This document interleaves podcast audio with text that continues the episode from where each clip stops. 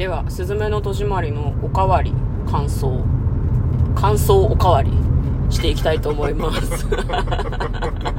あのさっきはちゃんとやったんですけど、まあざっくりで。そうですね、うん、なんかそうね。まあこれは私の良くないところかもしれないけど、やっぱさその「君の名は」がすごいめちゃめちゃ良かったし天気の子もなんか、今までにない結末を見せてくれたというふうにちょっと嫁は思っていて、今回もなんかそういうのを期待してたんだけどなんか期待してたんとは違ったなっていうのはなんかありますね。そうね、うん、ああそういうああそういう展開なんだ。えー、ハッピーエンっていうふうに思って。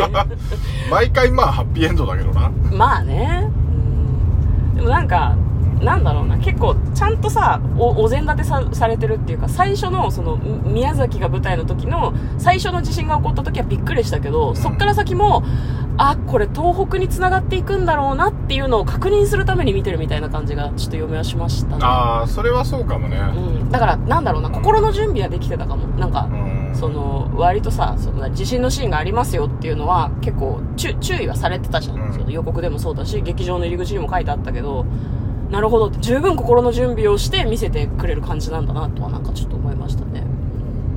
そうあのなっても起きないっていうのを続けたからね。そうだね、うん、だからなんだろう。そんなにめちゃくちゃこう心に負担がかかっちゃうかなっていうのは私は大丈夫だったけど、ん。まあまあ人それぞれだとは思うけどね、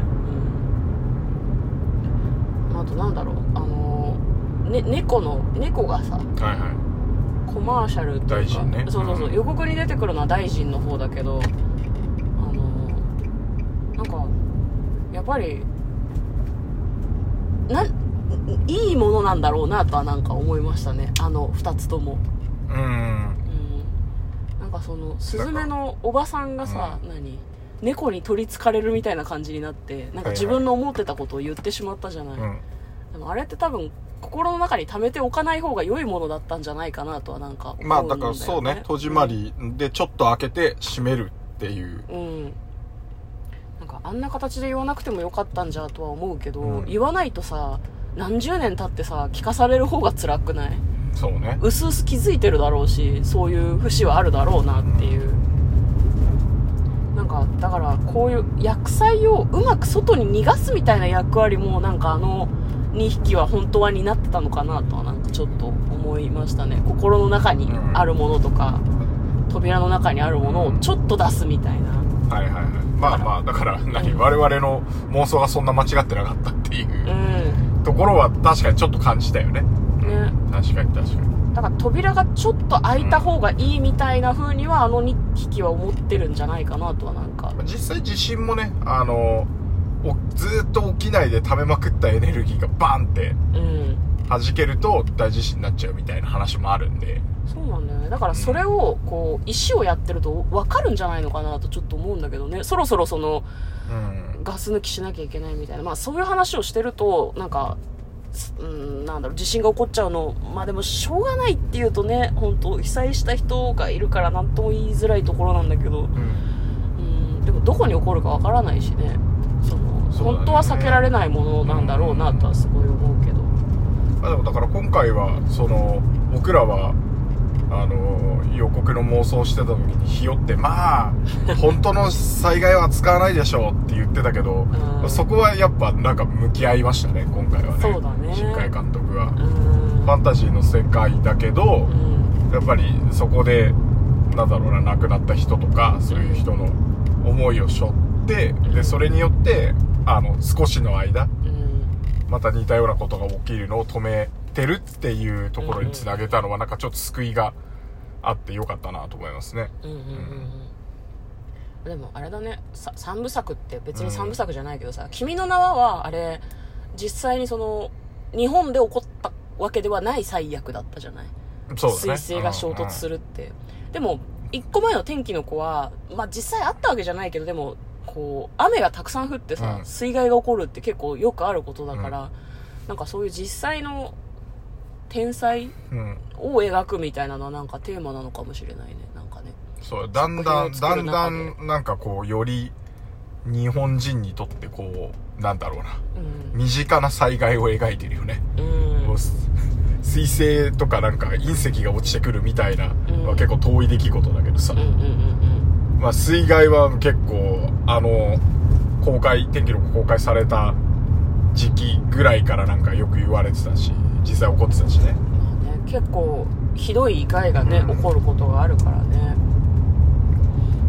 わかんない。各国作ってる映画って本当はそういうものなのかもなとはなんかちょっと思いますね。アメリカとかはさその銃の、うん。なんて言うんだろうな。やっぱこう事件とかをさ取り上げたりとかすはいはいはいるじゃないですか、やっぱ日本で作る映画っていうとやっぱまあそうね、こゴジラとかももともとそうだからね。あれもね原発落とされたそうだね。日本で、あの、放射能を撒き散らす怪獣が出てくるっていう話だから。うんうんうんうんそうだね。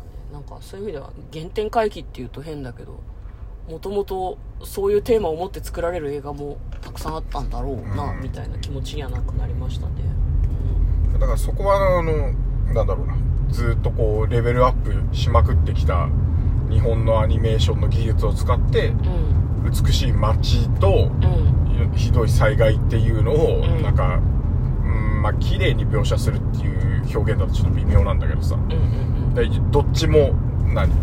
絵でリアよりリアルに感じられるような表現になってるから、うんそうだね。そこはなんか新海誠さんはこれからもうん、うん。あの災害映画を描いていくのかなっていう。いやねかなとはなんかちょっと思ったわね。で私たちはきっとまた妄想するときにさそれに引きずられた妄想しちゃうんだろうねそうきっとね。ね全然違う映画なのに。ね、今回の災害はね、みたいな話をきっとしちゃうんだろうなと少し思いましたね。どうしてもなんかね、たくさん、たくさん、たくさん見てるわけじゃないけど、3本しか見てないけど、3本をベースに多分また妄想するんだろうなとはなんか思いましたね。うんそうだね。まあまあ天天気の子じゃねえあの「君の名はうん。うん。以前と以後だと結構新海監督のうん作品のテイストもだいぶ違ってるみたいなんで、あ、そうみたいなね。以前の私見たことないんだよね。僕は何本か見ましたねあそうなんだあのもちろん天気の子とかも見た後でうん。アマプラとかで多分見たんだと思うんですけど、い。えーおすすめある？おすいやでもねあの全部覚えてないのよタイトルを タイトルを覚えてないんですよ琴の葉の庭とか覚えてないんだもんな。なる覚えてない。聞いたことある気がするけど。ほどね。23本見た気がするんだが。うんうんうん。わかりました。うん。ねなんかすごくみんな見てるのかね。あのーまあ話題作だから。結構3週間経った今回もうん。そこそこ混んでましたね。ねなんかレイトショーなんだけど人結構入っててね珍しいなと思って。なんかちょっとマイナーっていうとあれだけどさ。うん洋画とかになるともっと人少ないもんね。うん。なんかね本当なんだろう郊外の劇場とかで見るとですねうん。夜え貸し切り？みたいな。10人未満しか入ってないみたいな。毎回狙うんだけど1人ぐらい いるんだよねやっぱ他のお客さんが。いや貸し切りはでも。一回貸し切りで見たいなと思うけどな。まあまあまあ贅沢なことですけどね。なかなか一人っきりでっていうのはないねそうね。やっぱ早朝とか平日の朝とかだったらいけるんじゃないですか。まあまあ映まあ画の種類にもよるけどね、考えることは一緒だけどねみんなねうんそうね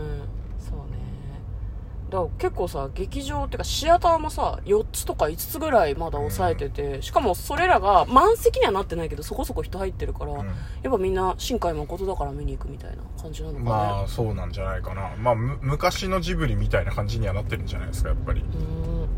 ああまあそう一応ね見とくかっていう感じの。そうね。ジブリだからみたいな感じが今、新海誠監督だから見ようかなってなってるのかねそうねなるほどなそうねうんそうね。映像も綺麗だし話も分かりやすいし主人公を応援できるもんね。うん。そうななんかでも私あんまり面白かったんだけど、うん。そんなピンとこなかったかな。ああなるほどね、うん。確かにねあのやっぱ「君の名は」からの「天気の子は」うん。あの物語がつながってるところも含めてうん。あのなんだろうなこういろいろ上がるものがあったけど、うん今回そことまた一線を画したじゃないですか。そうだね。別のうんなんかわかんない。もしかしたらつながりがあるっていう描写が伏線であったのかもしれないけど気づかなかったからうなうん。東京も別に海に沈んでないしね。そうだね。まあでもあれだね。舞台がさいろんなところにあるとこう我がこととして捉えられる人がうんこう日本国内にたくさんできるんだろうなとは思いますね。まあそうね。宮崎の人は宮崎のこういうの描いてくれて嬉しいと思うだろうし、まあ、四国もそうだしね。あの東京はねだってね毎回舞台になってるから、うん。ちょっとズルみたいなところあるじゃん、まあね。でもあれだねあのなあれ四谷かどっかのさ四谷、お茶の水？お茶あうん。お茶の水だよね。なんか見たことあるとこだなとはなんかすごい思ったわね。のあそうね最悪が出てきたところ、ミミズが飛び出してきていたところ。あるねここみたいな。そうそうそうそうすごい思いましたね。ね。なんかああいうのがやっぱうまいっすよね、うん。見たことあるけどなんかより綺麗に描くっていうか。ね。あの辺あんなにまああのか僕はあのよく高速道路乗ってるんで首都高。だからお三宅坂ねうんなるほどねみたいな。ああそこの出口のとこそんな感じなんだとか映像になってるとやっぱ映像ってかアニメーションになってるとすごい綺麗だからね。うん。なんか全然違う場所みたいな感じがするけど。でも向こうはさ車に乗るからさ、うん。あのどっち方面に行こうとしてるのかとか分かったでしょ？最後の方あ、わかるわかある。の車で首都高を運めちゃくちゃ、転してて。あそっからそう行くってことは、あ、で、あのこの、この、この景色通ったことあるから、あ、なるほど、東北道の方ですね、みたいな。いや、嫁もね、ちょっとあの辺は分かりましたね。あのルートで東北道に乗ったことあるぞって思ったから、ね。なんかそういう見方もやっぱするよね。自分が知ってる場所がアニメーションになってるとね。うんうん面白かったですね。はい。終わりです。はい。なんかまだおかわりする？おかわり、まあまあ、大丈夫ですか？はい。ということで、えー、すずめの戸締まりのネタバレありのおかわり感想でございました。そんなにネタバレしてないかな？そうかな。うんはい。ということで、一個前も聞いてない方は、まあね、そっちはネタバレありなんですけど、よかったら聞いてみてください。嫁とこの、トレーラードライビング番外編もあったんでー